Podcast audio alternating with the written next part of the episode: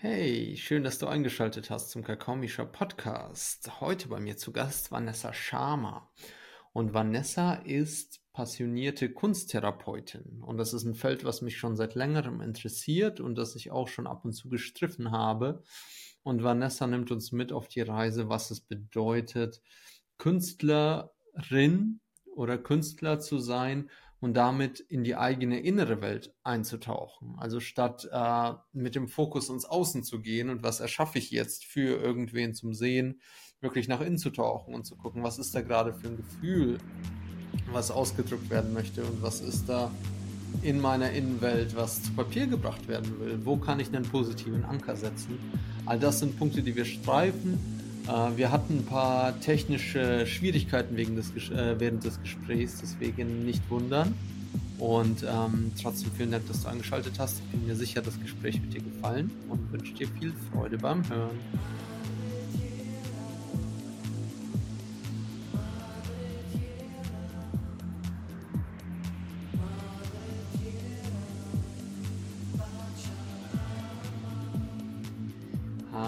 Hallöchen und willkommen zum Kakaomischer Podcast. Vanessa, wie schön, dass du da bist.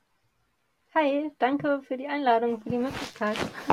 Ja, ich freue mich, dass du, dich, äh, dass du dir Zeit nimmst für mich und uns und die Zuhörerschaft. Und du beschäftigst dich mit einem ganz, ganz spannenden Thema und das ist nämlich die Kunsttherapie. Also wir alle kennen genau. ja Kunst aus der Schule, ne? Und da ist mal, macht mal irgendwas, was einem gesagt wird, dann tont man was, dann bastelt man was. Und ähm, gleichzeitig als Therapieform hat es ja eine ganz andere Tiefe, eine ganz andere Bedeutung. Und auf die würde ich super gern mit dir zu sprechen kommen. Doch erstmal würde ich dich gern fragen, wie kam es denn überhaupt dazu, dass du dich damit beschäftigen durftest? Also wo, wo war da vielleicht ein Schmerz oder irgendwas, was äh, therapiert werden wollte, dass du auf diese Kunsttherapie gestoßen bist? Ja, das war ja, also die meisten durchleben ja ganz viel mit so Anfang 20, ne? Also viele, viele haben ja erstmal eine riesen dicke Krise so auf dem Weg irgendwie ähm, vom Teenie zum äh, fast Erwachsenen. Ähm, das war bei mir ziemlich dolle. Also das war äh, eine riesige, krasse Umbruchszeit tatsächlich. Und ich war total froh, dass ich in der Zeit damals erstmal so mein FSJ machen konnte. Nicht irgendwie fancy wie manche irgendwo in Bolivien oder so, sondern einfach in Bremen-Fegesack. genau, ähm, in einer kleinen ähm, kind, äh, Kindgruppe, so in einer Kinderkrippe. Genau. Und ja, das war ganz schwierig damals. Also ich habe äh, unglaublich einen, einen unglaublichen Streit mit meiner Mutter gehabt, bin dann auch ausgezogen von heute auf morgen, dann erstmal zu meiner Tante und es war halt eine riesen, wirklich eine Riesenkrise und habe mir dann auch, weil ich ähm, so überfordert war von diesen ganzen Wellen, die das Leben so zu bieten hatte, äh, dann auch ähm, eine ähm, Therapeutin gesucht, eine Psychotherapeutin, äh, dachte ich, eine ganz normale, ähm, war sie dann aber nicht, sondern sie war auch ähm, Gestaltungstherapeutin, Kunsttherapeutin und ähm, ja, und gleichzeitig meine ähm, an, also in der Kindergruppe, wo ich war, waren auch ganz viele Krisen. Also ich war zwischendurch ganz alleine als kleine, äh, also kleine 18-Jährige. Äh, so und äh, habe da irgendwie auf fünf wow. Kinder aufgepasst, weil das so ein Eltern Elternverein war. Und da kam dann irgendwann endlich eine Erzieherin, die dann wieder angestellt war. Und die hat immer von Kunsttherapie geredet und davon, dass sie äh, eigentlich gar nicht für immer Kunst, äh, gar nicht für immer Erzieherin bleiben möchte, sondern vielleicht irgendwann mal äh, in Ottersberg Kunsttherapie studieren möchte. Und ich habe so meinen Anschluss gesucht das kennst du wahrscheinlich auch. Ich habe einfach Menschen gesucht, die sich irgendwie gut anfühlen, ähm, mit denen ich irgendwie, die mir so ein bisschen Halt geben auch. Und da war noch eine andere Erzieherin in meinem Alter. Ähm, und ich habe so danach gesucht, aus meiner Komfortzone rauszugehen, mich einfach so ein bisschen zu erleben und zu spüren. Und dann bin ich mit ihr ähm, in eine Theatergruppe gegangen, weil es eigentlich so gar nicht mein Ding war, so gar nicht extrovertiert und gar nicht so ein Bühnenmensch und habe das einfach mal ausprobiert. Und da war auch jemand aus diesem Ottersberg, nämlich die Theaterpädagogin. Und da dachte ich nämlich, ich studiere mal Theaterpädagogik. Und dann bin ich nach Ottersberg, das war ja um die Ecke, und da mhm. wurde ich gefragt, oder wurden alle gefragt, die dort waren zum Tag der offenen Tür, ähm, ja, alle, die sich für Theaterpädagogik interessieren, stellen sich mal bitte nach links, alle, die sich für Kunsttherapie interessieren, stellen sich mal bitte nach rechts. Und dann bin ich einfach meinem Herzen gefolgt und so, ein, so eine Intuition. Ich bin für die Theaterpädagogik hier, aber ich stelle mich mal nach rechts. Also irgendwie hat mich das so, so hingezogen. Genau, und dann war ich dort und dann bin ich da geblieben. Genau. Und dann hast du das Studium absolviert und hast dich sozusagen diesem Weg gewidmet. Wie war das dann äh, in deinem Inneren? Also letztendlich studiert man das ja, um es an jemand anders weiterzugeben. Hattest du auch Ja, das genau. Gefühl, du, Ja. du therapierst damit dich selbst? Ja, also soll man eigentlich nicht. Also auf der Internetseite steht auch ganz groß, ähm, dass das, dass das auf gar keinen Fall so sein soll und dass man auch absolut stabil sein muss, wenn man dort anfängt zu studieren. Das hat auch so seine Gründe. Ähm, und letztendlich ist es am Ende so, dass alle sich da auch so ein bisschen selber therapieren, ganz klar, ganz klar. Und das sind von meinem Gefühl her auch die Leute gewesen, die sich am Ende auch ganz besonders entwickelt haben. Also ähm, wo ich auch von Anfang an damals dort das Gefühl hatte, dass das die guten Therapeuten werden, die, die selber in der Lage sind, sich zu öffnen, die ihren, ihre eigenen Schatten ähm, kennen, nicht nur kennen, sondern ihren Schatten begegnen und sich verletzlich zeigen können, sich öffnen und ja, und das nicht machen, um irgendwie den armen anderen mal zu helfen oder so und selber ja nicht an ihre Themen rankommen. Genau. Ja, Hm. ja.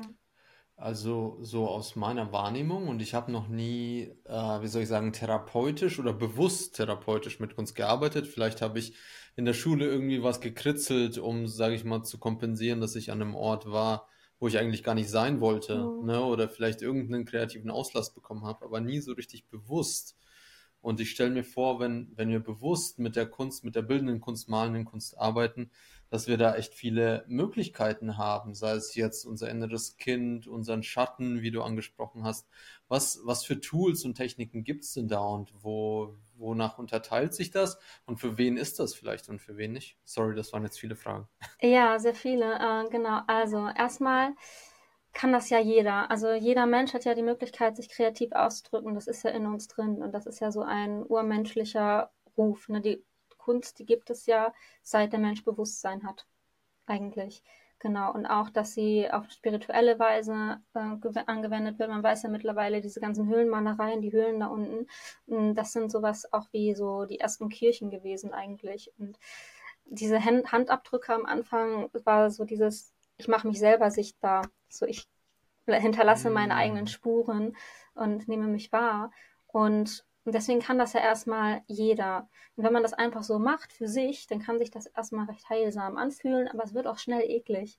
Also ich habe das im Studium auch gemerkt, das ist auch schnell äh, recht eklig geworden. Also in der freien Kunst, also wir ähm, haben auch ein halbes Jahr, ein halbes Jahr, ja, so oder so zwei, nee, ich glaube ein Jahr sogar äh, komplett frei künstlerisch gearbeitet, ohne therapeutischen Hintergrund, um uns erstmal so zu erleben. Und was da so rauskam, war echt, also war auch nicht so schön anzusehen. Und war auch irgendwie, also es hat einen so wirklich, ähm, ja, mich zumindest ganz oft so an den Rand meiner Grenzen und darüber hinaus auch gebracht. Und was dann wichtig ist, ist, dass dann jemand da ist, der einen hält oder der auch, also es wäre dann die Kunsttherapeutin ne, in diesem Kontext, der dann einfach auch schaut, dass man nicht zu oft falsch abbiegt, dort, wo es zu sehr weh tut. Es geht nicht darum, so voll in die Schatten reinzuspringen und da, wo es weh tut und das abzubilden, was alles so hässliches in einem ist. Das kann auch mal sein, aber in erster Linie geht es immer darum, Ressourcen zu stärken und zu, ja, das Licht zu stärken, das, was da ist und zu stärken, was der Mensch an Fähigkeiten mitbringt, eigentlich an gesunden Anteilen. Hm. Also wirklich sichtbar zu machen, okay, wo liegt der Schmerz, aber wo liegen auch die Ressourcen, Ja, ne? Wo immer. liegen vielleicht die Ja, Stärken? mhm. Ja. genau. Also wenn jemand so einfach loslegt zu malen, dann erlebe ich das ganz oft. Also besonders wenn die Leute so ganz labil kommen, labil da sind, dann ähm, empfinden die das immer erstmal als hässlich und als unschön und als es sind nur Schatten, es ist nur schlimm. Und wenn wir das dann gemeinsam angucken, darin dann aber auch das Schöne zu er erkennen, ist eigentlich schon, ist eigentlich schon das, äh, das Therapeutische fast.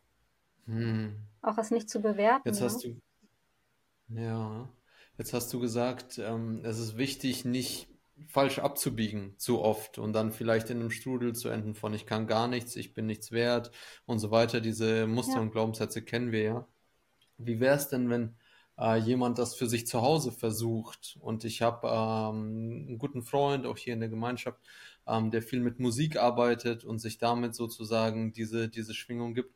Worauf ist da vielleicht zu achten, wenn ich das alleine probieren möchte, meine Gefühle zum Beispiel zu malen oder meinen Schatten zu verbildlichen oder irgendwas rauszulassen, wo ich das Gefühl habe, das muss jetzt raus? Also, wenn jemand das zu Hause macht, ich biete ja auch ganz viel, ich habe ja auch einen YouTube-Kanal mit ganz vielen Übungen für zu Hause. Ähm, wenn ich merke, ich komme da gar nicht mehr raus und es ist ganz schlimm und äh, ja, dann kommt man nicht drum rum, dann sich doch auch Begleitung und Hilfe zu suchen. Das ist ganz, ganz wichtig. Aber wenn ich jetzt so akut da drin bin, und ich habe jetzt nicht die Möglichkeit, ähm, jemanden sofort anzurufen, der mich da rausholen kann.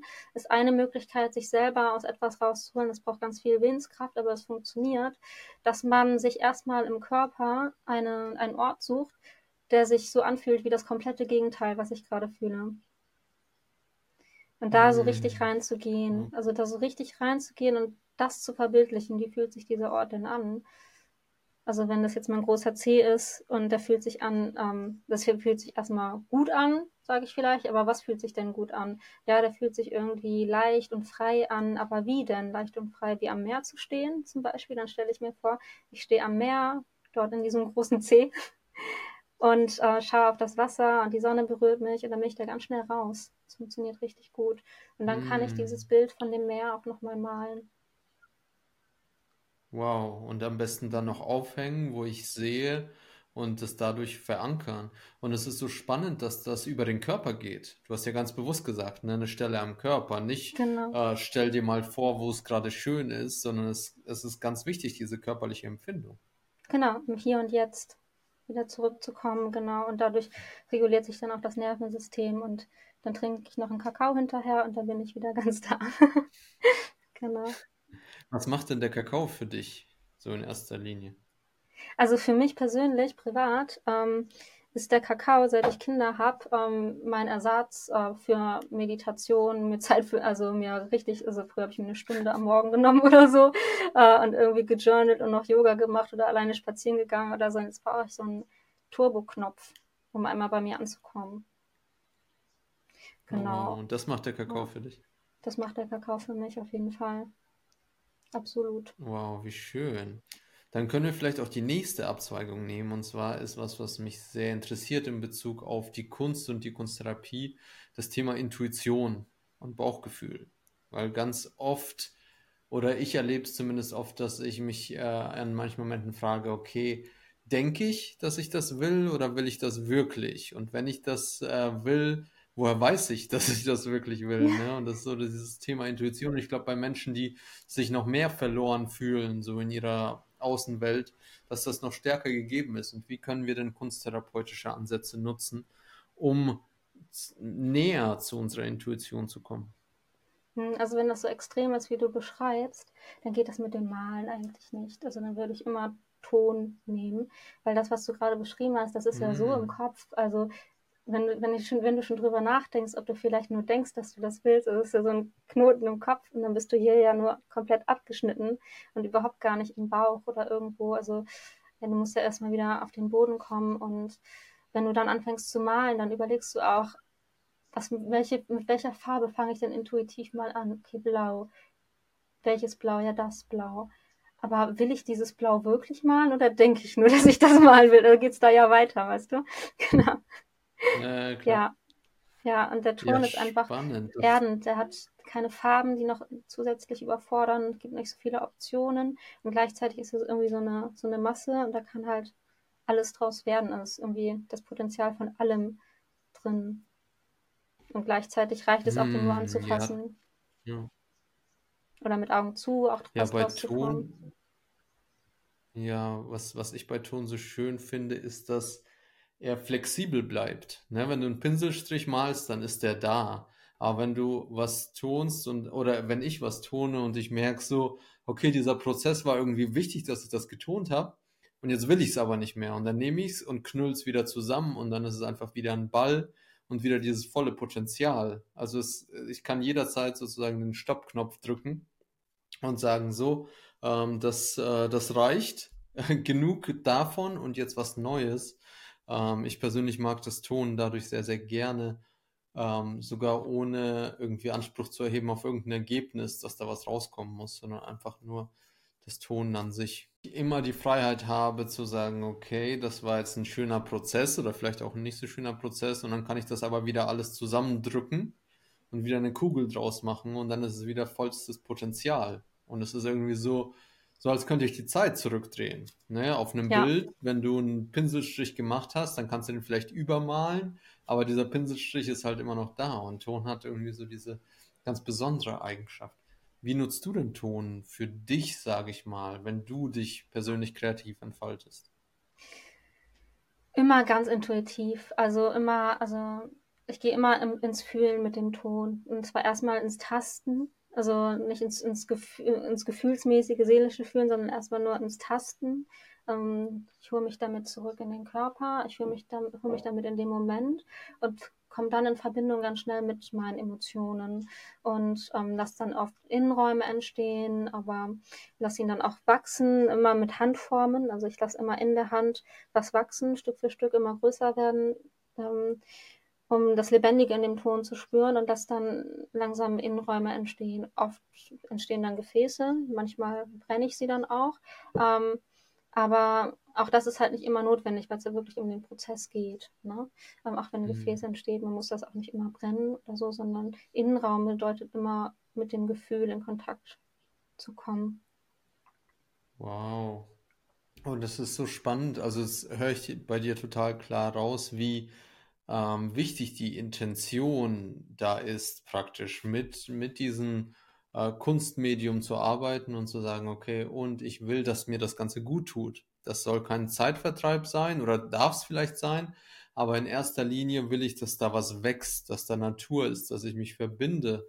Und das ist was, was ich mir tatsächlich auch total in meiner Schulzeit, glaube ich, gewünscht hätte, irgendwie ein tieferer Sinn in dem wir in dem, was wir da gemacht haben. Weil ja, es hat, manchmal hat es Spaß gemacht, manchmal hat es keinen Spaß gemacht und es war so auch abhängig vom Lehrer. Ist das jetzt, oh nee, die ist nervig, die will immer, dass wir irgendwie Hefteinträge schön machen.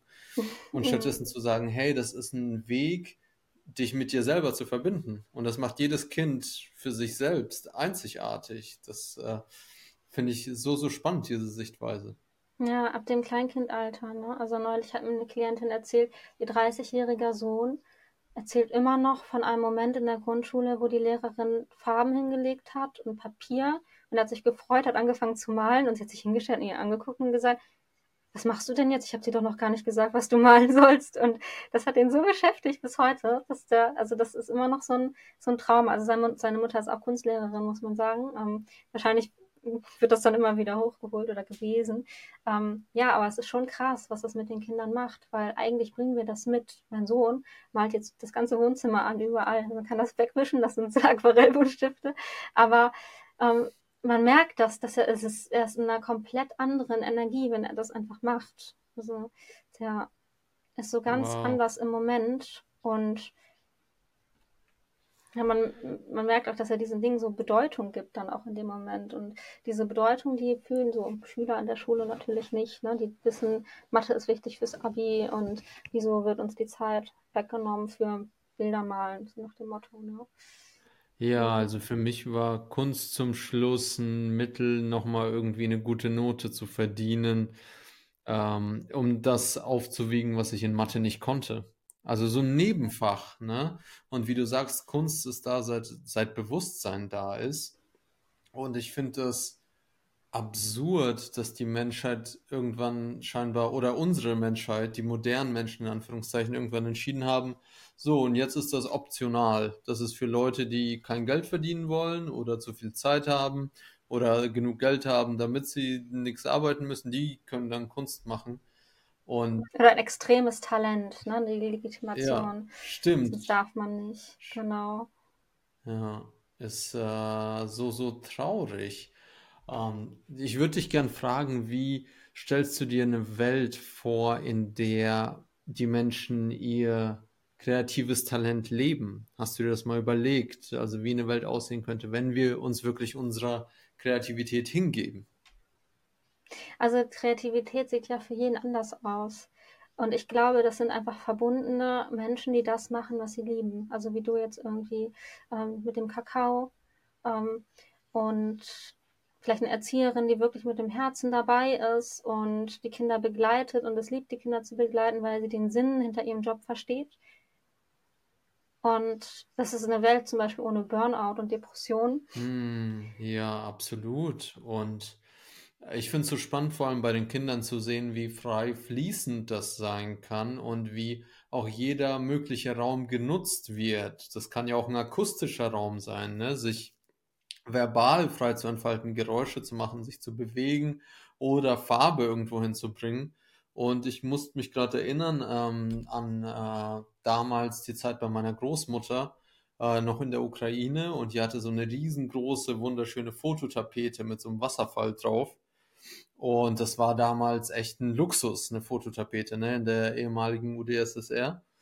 Und was habe ich damals als kleiner Knopf gemacht, irgendwie vier Jahre alt? Ich habe mir die Buntstifte genommen, die ich hatte, und habe mir dieses, diesen Teil des Wasserfalls ausgesucht, der komplett weiß war vor Schaum. Ne, ist ja eine komplett weiße Fläche dann gewesen. Und habe angefangen, diese weiße Fläche auszufüllen, weil ich dachte, oh, da ist ja noch gar keine Farbe dann, dann mache ich da Farbe rein. Und dann hat mein Vater irgendwie zwei Tage lang versucht, das wieder zu korrigieren mit ähm, irgendeiner Deckweiß oder was. Aber ich, ich finde, das ist so eine schöne Beschreibung dafür, dass Kinder auch an nichts festhalten. So, ja, dieser Wasserfall ist jetzt da, aber jetzt darf er sich auch weiterentwickeln. Mal gucken, was noch aus ihm werden kann. So schön, Vanessa. Ich danke dir von Herzen für deine Inputs, auch wenn das Gespräch zeitweise ein bisschen holpriger war. Ähm, ich freue mich, äh, deinen Weg weiter zu verfolgen. Alle Infos zu deiner Arbeit, Webseite, Instagram etc. kommen natürlich in die Show Notes. Und dann danke ich allen fürs Zuhören und bis bald. Das war das Gespräch mit Vanessa. Ich hoffe, du hast es so sehr genossen wie ich und konntest deine Rückschlüsse und Einsichten daraus ziehen. Wenn du das Gefühl hast, dieses Gespräch könnte jemand anderem als dir ebenso nutzen, dann teile es sehr, sehr gerne. Und ansonsten freue ich mich, wenn wir uns wieder hören. Bis bald, dein Misha.